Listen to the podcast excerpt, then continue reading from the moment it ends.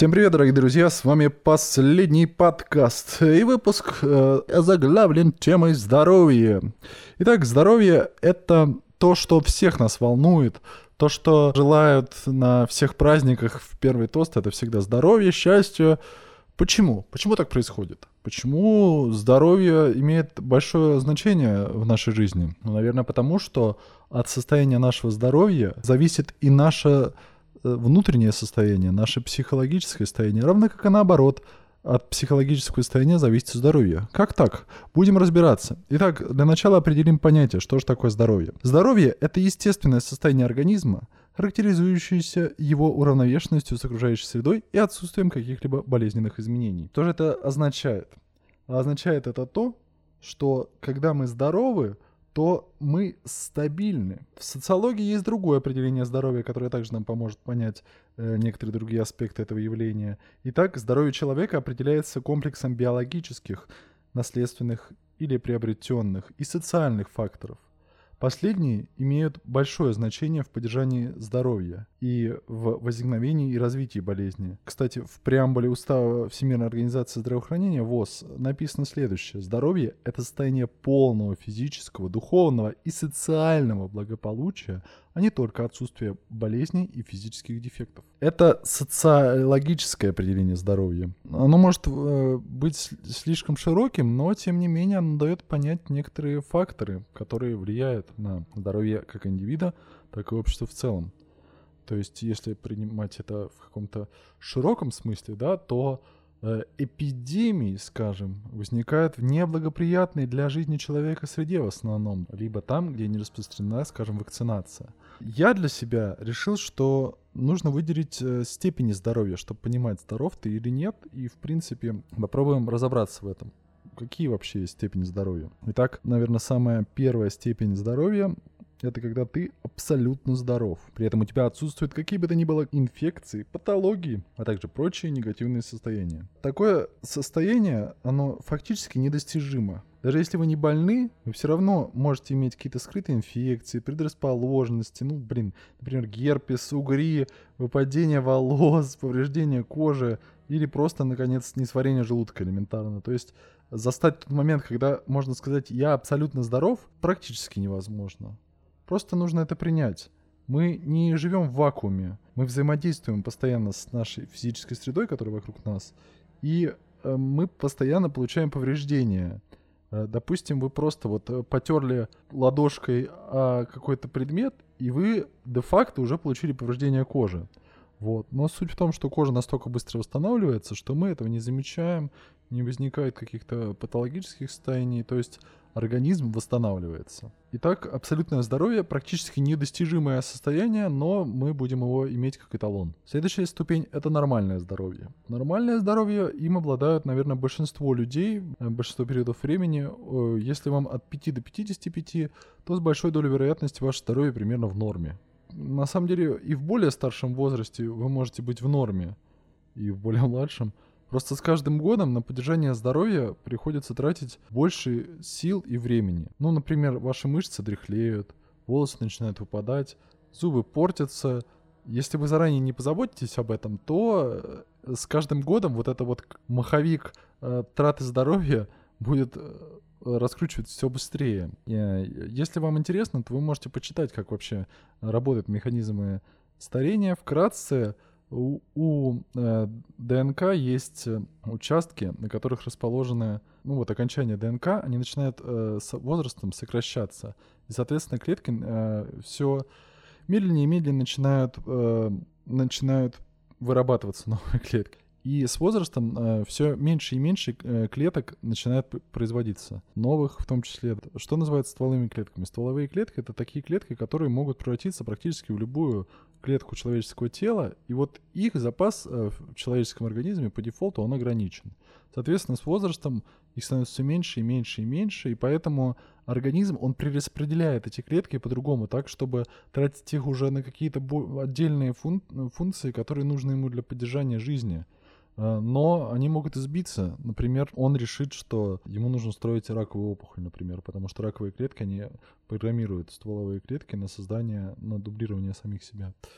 Это сложный момент, сложный момент. Не будем него углубляться, мы все-таки говорим о здоровье, а не о таких э, дебрях. И третья ступень — это уже когда наступает плохое здоровье. То есть я не стал выделять э, среднее здоровье некое, да. А, ну, среднее здоровье — это и есть нормальное здоровье, де-факто. И дальше уже идет плохое здоровье. Как правило, это когда имеется некое негативное состояние или уже целый набор нега... накопившихся негативных состояний, которые еще, в принципе, возможно исправить. И с ними возможно жить и э, вести нормальную трудоспособную жизнь, э, допустим, работать на работе, гулять, ходить, путешествовать, бегать, водить автомобиль, все что угодно. Следующий момент, э, следующая ступень, это когда э, здоровье э, настолько ухудшается, что возникает потеря трудоспособности.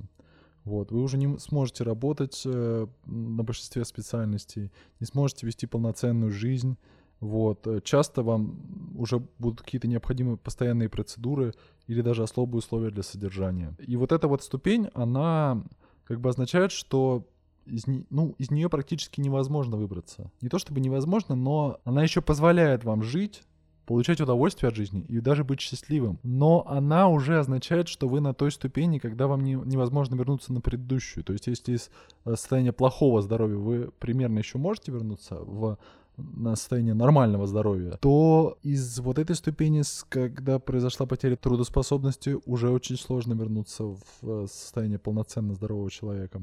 И следующая ступень — это ну, то, что называется смертельно болен или при смерти.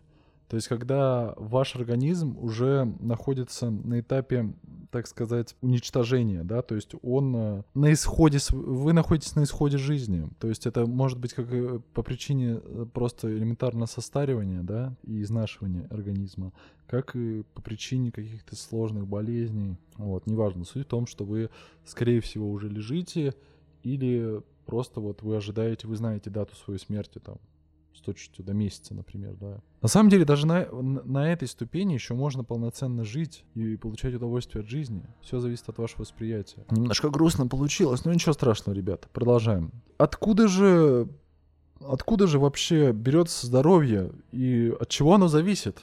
Давайте разбираться. Для этого нам помогут данные Всемирной организации здравоохранения, если вы ей доверяете.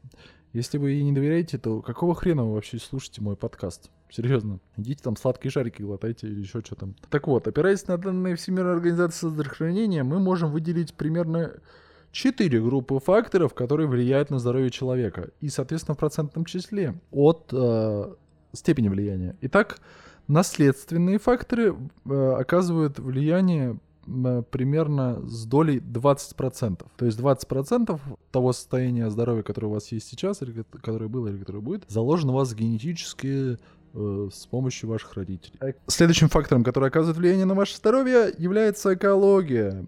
И величина воздействия этого фактора примерно 20%. Следующий фактор, который влияет на ваше здоровье, это степень медицинского обеспечения или медицина и, как ни странно, уровень медицины влияет на ваше здоровье с примерной долей всего лишь в 10%. Что же оказывает самое большое влияние на ваше здоровье, по мнению Всемирной организации здравоохранения? Как ни странно, это ваш образ жизни. Ровно половину из всех факторов занимают факторы, связанные с вашим образом жизни. То есть половину, то есть степень вашего здоровья, которую, на которую вы можете влиять напрямую, это 80%, в которые входит ваш образ жизни 50%, медицинское обеспечение 10% и экология 20%. То есть вы можете перемещаться по планете, вы можете получать помощь у разных врачей, вы можете влиять на свой образ жизни. Давайте попробуем разобраться с этим. Давайте сначала попробуем э, пояснить. Есть такие заболевания типа рака, в которых, естественно, доля наследственных факторов – генетической предрасположенности выше, чем в других. Например, в том же раке генетический э, шанс, что вы заболеете раком, увеличивается, если ваши родственники были, болели раком. Соответственно, примерно то же самое есть, э, но в меньшей степени, но в меньшей степени есть э, с такими болезнями, как инсульт или э, сердечная недостаточность, ну или э, диабет.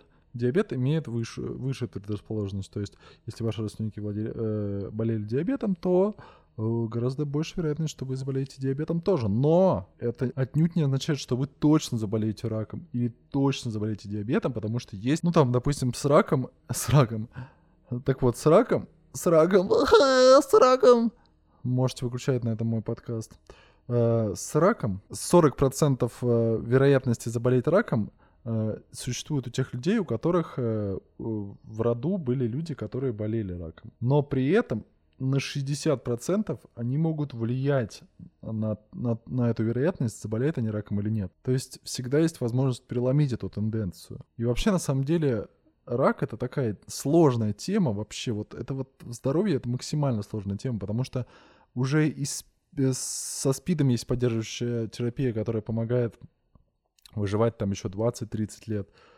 Уже и с гепатитами есть поддерживающая, а вот рак мы все победить никак не можем. Потому что рак — это не абстрактное какое-то одно заболевание. А рак бывает в разных местах, как вы знаете, поражает различные органы. Сложная тема, сложная тема, серьезно, лучше в нее не суваться. Просто могу сказать, что э, улучшая свой образ жизни, улучшая, улучшая э, те экологические условия, в которых вы живете, вы снижаете вероятность заболеть, в том числе и раком. Э, давайте поговорим о том, почему же стоит заботиться о здоровье. Почему? Как вообще? Вот что это? Зачем? Зачем, если есть генетическая предрасположенность, что я заболею и умру? Почему я должен тратить на свое это время, деньги на это? Все просто. Я это понял, когда сам начал, начал платить за врачей. Я понял то, что здоровье — это некий кредит. Причем он растет в геометрической прогрессии с возрастом. Сначала, лет до 25, твой организм как бы выдает тебе кредит, много тебе прощает, быстро восстанавливается, и практически не беспокоит тебя в плане здоровья. Ты можешь накапливать вот этот долг, забивать на врачей, не заниматься физической активностью никакой, не отслеживать свои показатели, не ходить на, э, к врачам вообще, не проверяться, работать на любой работе, там, не высыпаться, испытывать множественные стрессы. Но в какой-то момент тебе придется все это оплатить, причем чем позже, тем дороже тебе это будет стоить. Как это работает? Есть множество факторов, которые влияют на здоровье, которые я уже описал. Чем больше этих факторов ты возьмешь под свой контроль, тем больше вероятность того, что с тобой будет все нормально, и твое здоровье будет сохраняться в нормальном положении. То есть, э, ну, сложно вывести какой-то определенный стопроцентно работающий паттерн. Я серьезно. Есть много радикальных степеней заботы о своем здоровье, например, походы в спортзал, тяжелые нагрузки, там powerlifting, или там bodybuilding, или там как фитнес постоянный 5-6 раз в неделю, там даже 4 раза в неделю.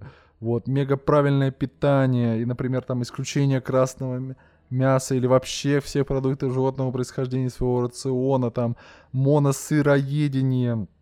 Вот, еще другая крайность это какие-то инъекции омолаживающих веще- веществ под кожу, там э, инъекции чего угодно стволовых клеток. Это все скорее крайности. Ведь абсолютного здоровья невозможно достичь, и наш организм, он, несмотря на все потрясения и препятствия, он довольно крепкая штука, и он способен восстановиться сам, ну пусть и с вашей помощью. Есть целый орган, который вообще регенерирует себя после больших нагрузок и повреждений, это печень, как нам известно. Вот, наши кости способны срастаться, раны закрываться, волосы могут начать расти заново, восстановившись, их, а фолликулы их можно разбудить. Мне кажется, что самое главное вот в этом такая простая вещь, как просто полюбить себя и свое тело. Полюбить себя и свое тело. Если вы любите свое тело, то вы будете чувствовать его сигналы, которые он вам посылает. Будете заниматься активностями и пускать свое тело в ход. Не будете изнурять себя диетами ради того, чтобы провести свое тело к выдуманным стандартам глянцевых журналов, которые просто вездесущие. В общем, в идеале вы просто будете работать на то, чтобы быть в тонусе. Имеется в виду работать своим телом, давать ему нагрузку, но соизмеримую той, которую он бы получал, там, не знаю, в обычной живой среде. То есть, э, например, банальный пример, когда ты... Почему сидячий, ну, сидячий образ жизни, он вообще вреден? Потому что наша, наш организм — это машина, которая была создана для выживания там, в джунглях, потом в лесах, в пустынях, где угодно. И она создана для неких нагрузок, поэтому физические нагрузки все равно должны быть. У вас не получится быть здоровым без физических нагрузок. Я сейчас не говорю про тягание штанги или контактные единоборства 24 часа в сутки, или там профессиональный спорт. Я сейчас говорю про, э, про те нагрузки, которые сопутствовали нам в жизни, нашим предкам, которые жили еще в каменных веках. И, как правило, те люди больше ходили, они были охотники, собиратели и падальщики. Не было такого, что они могли бежать там 6 часов подряд или там бежать 4 часа. И, соответственно, марафон — это вещь, которая появилась позже. И это слишком большие нагрузки на наш организм, кто бы что ни говорил. Мне кажется, каждый из вас может что-то выбрать по себе, такую физическую активность. Кто-то выбирает бег, ну, я, честно говоря, к бегу отношусь скорее отрицательно. Потому что даже правильный бег, он может да, достаточно сильно повредить колени и влияет на сердце. То есть, как бы, ну, это все дикость, это все дурь. А есть научные исследования, что бег полезен, равно как есть и научные исследования, доказывающие, что бег, бег вреден. Какой мы делаем э, вывод из этого? Бег и вреден, и полезен. Ходьба. Есть исследование, что ходьба вредна. Нет! Сюрприз? Сюрприз, motherfucker! Значит, что? Ходить полезно. Поэтому, ну, в общем и в целом, мне кажется, любой вот спорт, который находится на грани, э, профессиональный спорт или вот на грани с профессиональным спортом, он скорее убивает, нежели дарит здоровье. Вот. Вообще, в целом, в вопросе нашего здоровья любая крайность скорее опасна для нашего организма, поэтому важно прислушиваться к нашему организму. Наше здоровье, оно как бы внутри нас. Такая вот простая мысль. Что касается физической активности. Попробуй разобрать это более детально. Э, в моем возрасте, ну, мне 30 лет почти, почти каждый второй имеет проблемы со спиной. У меня, например, сколиоз, э, периодически болела поясница. И пару лет назад э, она начала болеть и сильно гореть, как бы, правая нога. Э, то есть, ну, это такие были неприятные чувства после рабочего дня, что я стоял в метро, и у меня нога, ну, не то чтобы отнималась, но она горела, как бы, ныла, вот. То же самое происходило после 3-5 километров прогулок. Хотя обычно я, ну, не затруднял себя прогулкой даже в 10 километров. Да, после этого ноги немножечко болят, но тут чувства были другие. Я понял, ага, что-то не то. При этом параллельно я занимался рукопашным боем, и я просто подумал, что нужно более интенсивно заниматься, потому что это физкультура, и боль уйдет. Но, к сожалению, я ошибался. Вот. Э, в это время мы начали изучать борьбу, приемы борьбы, и у меня начала резко болеть спина э, в купе с ногой, и я понял, что если я продолжу, то я могу себе навредить. Я пошел к реабилитологу, мы выяснили, что это результат того, что некоторые определенные мышцы ослабели, и огрубели из-за той позы, которую я принимаю при работе за компьютером. Вот. Мне пришлось носить специальные стельки в обуви. Вот, я начал делать упражнения специально на конкретные на те мышцы, чтобы их включить, потому что они де-факто атрофи, атрофировались. Потому что ты сидишь на них, и они не работают. Ну, можно сказать, что это мышцы ягодиц, да, условно. Вот. И некоторые другие мышцы. Плюс растяжка ног, то есть как бы, ну, Ноги не были растянуты, соответственно, другие мышцы не, не включались. А, если у вас болит спина, я бы вам посоветовал все-таки сходить к реабилитологу. Вот серьезно. Реабилитологи и врачи лечебной скульптуры. Я не буду советовать конкретного доктора, потому что я не знаю, где вы живете, в каком городе. Тем более, э, все зависит от вас. Но я бы посоветовал, если вы сейчас мажетесь мазями, да, все-таки сходить к доктору, который вам э, назначит упражнения. То есть по rehabilitation, то, то что называется ability, это возможность, то есть э, возвращение возможности движения. Это сложно. Это сложная тема, но я могу сказать, что мне это помогло, правда. Если у вас болит спина, обратитесь к реабилитологу, это поможет. Вот. Э, но вообще я не об этом. Я о том, что если у вас что-то болит или что-то не работает, это повод не ныть, это повод не забить на это, а прислушаться к этому и проследить, есть ли в этом некая система. И, конечно, нужно записаться к врачу. Вот. Потому что, возможно, если вы оставите это, пустите это на самотек, то в скором времени без врачебной помощи вы просто начнете испытывать гораздо большие проблемы. Вот. Со временем я пришел к некой небольшой модели ежедневной физической или еженедельной физической активности, которая в целом э, пока меня удовлетворяет. Вот. Я знаю, что мне нужно заниматься какой-либо скульптурой все, все время, вот, чтобы просто поддерживать вот этот уровень здоровья, который у меня сейчас есть.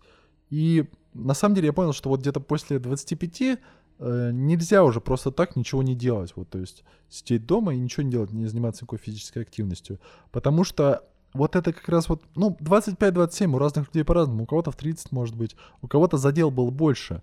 У меня вот сейчас уже наступил тот момент, когда нужно, пришла пора отдавать вот этот кредит здоровья, который был до этого мне выдан. И чтобы этот кредит я мог отдавать равномерно, мне придется работать, как вот вы на ипотеку работаете, то же самое и здесь. Просто в дальнейшем мне придется работать э, все больше и больше. И тратить э, все больше и больше внимания на то, чтобы поддерживать свое здоровье в форме или улучшать его. Как же его еще улучшать помимо физической активности? То есть поняли, усвоили, что физическая активность должна быть. Выбирайте э, тот вид, который э, наименее вредит вам. Вот я бы сказал так, что наименее вредит вам. Э, то есть это оптимальный вариант, да? Вот, если вы, допустим, там, у вас есть лишний вес, я могу сказать, что да, здесь без серьезных нагрузок не обойтись. Нагрузки должны быть равномерные и посильные. Следующий момент, который я хотел бы осветить в сфере влияние на ваше здоровье – это, разумеется, питание. Я сразу скажу, что я не какой-то эксперт и не претендую на объективность в сфере питания, и тем более я не диетолог. Но, судя по тем статьям, что я читал, по тем сведениям, которые я получал из интернета, есть некоторые правила, которым я стараюсь следовать и придерживаться. Возможно, что вы придерживаетесь абсолютно других правил и не согласны со мной. Что ж, мне будет интересно это обсудить, наверное, э, и услышать ваше мнение в комментариях. Если вы слышали э, подкаст про алкоголь, то вы знаете, что я не пью и не курю. Для меня это уже достаточно большой шаг в, в сфере заботы о своем здоровье. А, но также я примерно год назад изменил свое отношение к сладким продуктам. Вот. Не буду кривить душой, я прочитал про шведское отношение к сладостям.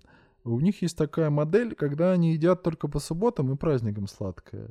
И насколько я понял по данным исследований, э, зубы шведов в среднем гораздо здоровее, чем зубы у других людей, которые не придерживаются такого режима. То есть там в 65 условно, у них там три кариеса. Это считается плохие зубы. 65 лет. Казалось бы, да? Такая простая вещь. Нам все время говорят, не ешьте сладкое. Но когда ты становишься взрослым, ты думаешь, я же взрослый. Ну что мне там? Ну поем я это сладкое. Ну пф, какое вообще просто пофиг, да? Но тем не менее, это очевидный факт, что сладкая еда, она провоцирует развитие кариеса. Так что, условно, за 50 шоколадок вы заплатите 3000 рублей довеском своему стоматологу. Но для меня, учитывая, что я сладкое и так не очень люблю, я принял эту модель и предпочел снизить его употребление до минимума. Вот как раз по, по той модели, которую делают шведы. Очень редко, когда я голоден, я могу взять сладкую булку. Ну, в целом, мне достаточно легко дается не, не есть сладкое. Вот. Я просто не ем его, если не могу в ближайший час почистить зубы. Такая схема. То есть я могу съесть шоколадку, но я тут же пойду и почищу зубы. И я знаю, что я снизил э, там вероятность э, появления кариеса на моих зубах там несколько раз в ближайший год. Вот. Какие результаты? Сложно говорить про результаты, потому что я не был у стоматолога до этого два года. И за два года у меня э, развилось два кариеса небольших. Не знаю, есть люди, которые вообще не чистят зубы, у них нет кариеса. То есть, как бы зубы это очень индивидуальная вещь. Я для себя выбрал такую модель и стараюсь ее придерживаться. Мне норм. Вот.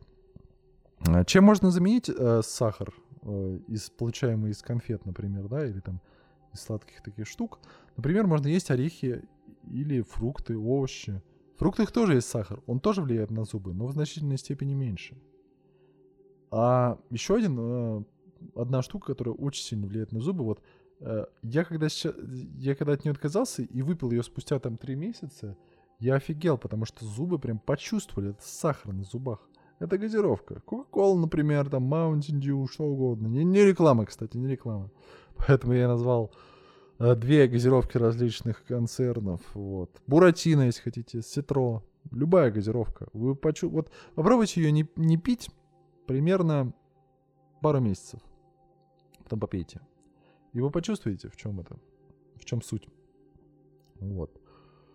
Э, мне кажется, что э, ну, такие простые шаги, как бы, очевидные, вроде отказа от сладкого, отказа от алкоголя, но они качественно повышают уровень вашей, вашего здоровья, серьезно. Еще один спорный момент насчет мяса. Э, я могу сказать, что тут же, вот как только вы поднимаете тему мяса, тут же появляются веганы, вегетарианцы, веганы скорее, да, которые вам найдут десятки исследований, в которых э, есть сведения, что мясо вредно. Прям вредно пипец. И, блин, серьезно, э, есть просто такой момент, что когда вы хотите подтвердить какую-то информацию для себя, да, подтвердить ваши взгляды, вы начинаете искать э, информацию о научных исследованиях, о разработках, и находите эту информацию. Допустим, можно, блин, поискать информацию, что Земля плоская, и я, я уверен, вы найдете подтверждение своим словам. Это будет не один сайт, который подтверждает это, и там будет все классно разобрано. Что касается мяса, то же самое. Есть исследования, в рамках которых э, вред мяса доказан. В частности, одно из самых известных это китайское исследование, где там большое, огромное исследование. Но чуть позже возникают исследования, которые опровергают китайское исследование прост, простыми фактами, что выборка была неточной, что не учитывались многие другие факторы. То есть все практически исследования, которые касаются вреда мяса, они не учитывают влияние других факторов. Например, уровень физической активности, а, употребляли ли эти люди алкоголь. То есть люди, которые не употребляют мясо, они в целом гораздо больше заботятся о своем здоровье, в целом гораздо более осознанно питаются, и логично, что они будут более здоровыми. И у них будет меньше предрасположенность к тем болезням, за которые и ругают мясо. Вот. Э, этическую сторону употребления мяса я сейчас не беру. Серьезно. Это отдельный вопрос, который стоит отдельного подкаста, отдельного рассуждения, и не будем его поднимать. Так вот, я для себя избрал такой путь, что я сейчас э, снизил потребление свинины до минимума. То есть я свинину практически не ем. Я ее не покупаю. Единственный момент — это шашлык из свиной шеи я могу поесть иногда. Вот. Потому что он действительно вкусный. Он вкусный. Я объективно получу большое удовольствие, это вкусно. Вот. В основном в моем рационе сейчас присутствует э, курица, говядина, изредка крольчатина, э, ну и сопутствующие немясные продукты, в частности там творог, яйца, безусловно, молоко, любые продукты, связанные с молоком. Вот это сыр, это там, ну что, что угодно, что из, что, из, что из молока еще делают, вот. Уж всего и не упомнишь, эх уж это молоко. Так вот, и я бы не сказал, что у меня сейчас самая идеальная диета, но я для примера приведу ее. Может быть, я даже потом переслушаю этот подкаст, и будет интересно. Итак, блин, вот просто вот. Я сейчас не, не говорю, что это идеальный рацион. Это не идеальный рацион, серьезно. Я просто его фиксирую сейчас для себя, для 14 э, января 2019 года, когда записываю подкаст. Итак, с утра я пью кофе, ем кусочек черного хлеба с плавленным сыром, два яйца. В полдень обычно это обед в столовой, чаще всего из двух блюд. Это либо рыба с рисом, либо курица с гречей, либо, может быть, там плов. Плов неплохая штука. Вот. Э, в на ужин я ем... Ну вот сегодня я ел курицу с рисом, опять же, ну, что в обед ел другое, да? Вот. Э, творог и а какие-нибудь фрукты, допустим, сегодня это будут мандарины, да, там вчера это были бананы. Ну, какие фрукты у нас доступны и не очень дорогие. То есть, э, допустим, я с большим удовольствием ел там э, какой-нибудь там, не знаю, э, салак, да, который произрастает в Индонезии вот. Или авокадо, или папайю. Но, к сожалению, они у нас не растут и стоят очень дорого. Поэтому приходится обращаться к тем фруктам, которые есть у нас в локации. Вот. Э, на самом деле я считаю, что, я, что мой рацион это достаточно средний по уровню здравости, так сказать. Вот. Можно, например, уменьшить количество красного мяса и увеличить количество рыбы. Я бы серьезно хотел больше есть рыбы, потому что она, блин, вкусная, она очень полезная, ну и безвредная относительно, но ее долго чистить, и она, а вот та, которая очищена уже, она дорогая. Она серьезно дорогая, и, ну, то есть это как бы корреляция между временем и затратами, которые ты тратишь на еду. Пока что мой уровень э, затрат на еду не позволяет мне питаться так, как я хотел. Но, тем не менее, я уже максимально исключил junk food, так называемый. Это всякие чипсы, фастфуд, газировка, полуфабрикаты практически исключил. Вот, единственное, иногда могу поесть магазинные пельмени, да, такое. Есть грешок, вот такое я иногда себе позволяю, но это редко. То есть у меня не идеальный рацион, серьезно. Но когда ты сам начинаешь строить себе рацион, тебе приятно, потому что ты можешь варьировать эти вещи.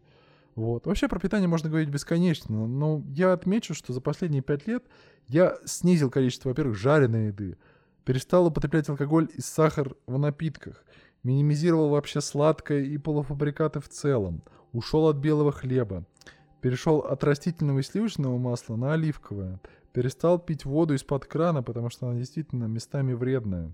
Вот. То есть, если посмотреть, то я все-таки делаю какие-то шаги к правильному питанию. И надеюсь, что в будущем эти инвестиции, они будут более решительными, а мое время и финансы мне позволят употреблять больше фруктов и овощей, скажем. Вот. Э, на самом деле есть много еще о чем поговорить, о том, что если вы заболели, нужно идти к врачу, да, там. Поэтому я э, подведу некоторые, некоторые тезисы в конце. Итак, э, то, о чем я еще забыл упомянуть, это стрессы. Мне кажется, не претендую на стопроцентную адеку- э, адекватность и объективность, что одна из главных причин многих болезней – это стрессы. Люди недооценивают стрессы, но они определенно сильнее всего влияют на наше, на наше здоровье, как мне кажется. Вы встречали коллег, которые часто болеют? Вот есть у вас в отделе такой человек, который болеет постоянно? Можете последить за ним и заметьте, что часто, скорее всего, он испытывает большой стресс на работе. Или не хочет на нее идти. Бывало ли, что у вас болит живот перед важным мероприятием, куда вы как будто не хотите идти? Смотрите внутрь себя, определяйте ваши истинные желания и не идите против своей воли. Вот что я могу сказать. Вот. Вообще поменьше нервничайте. Это один из главных залогов вашего здоровья, серьезно. Эм, я средне отношусь к психосоматическим вещам. Это достаточно вариативная такая штука. И сейчас определить степень явления трудно. Но отрицать, что некоторые корреляции с наш, э, нашего психологического и физического здоровья существуют, нельзя. Поэтому к выводам. Вывод простой. Ваше здоровье зависит от многих факторов. Образ жизни, питание, наследственность и психическое состояние. И если на генетическую предрасположенность к определенным заболеваниям вы влиять не в силах, то все остальное в ваших руках. Если вы ежедневно испытываете большие стрессы, выходные проводите лежа на диване, если вы неразборчиво питаетесь или игнорируете болезненные синдромы, вы просто приближаете тот момент, когда придется платить по счетам, оплачивать кредит своего здоровья. Не зря ведь врач задает вам вопрос, когда вы приходите к нему. Как вы себя чувствуете? Важно чувствовать себя и свой организм и откликаться на его запросы. Понимать, когда нужно отдохнуть, а когда остановиться от негативного отдыха. Когда нужно сказать себе «стоп», если такой отдых вам вредит. Я желаю вам здоровья и счастья. Вот, надеюсь, что вам было приятно и полезно послушать этот подкаст. Э, вступайте в группу «Все случится», ставьте лайки, пишите комментарии. Э, и пока, пока.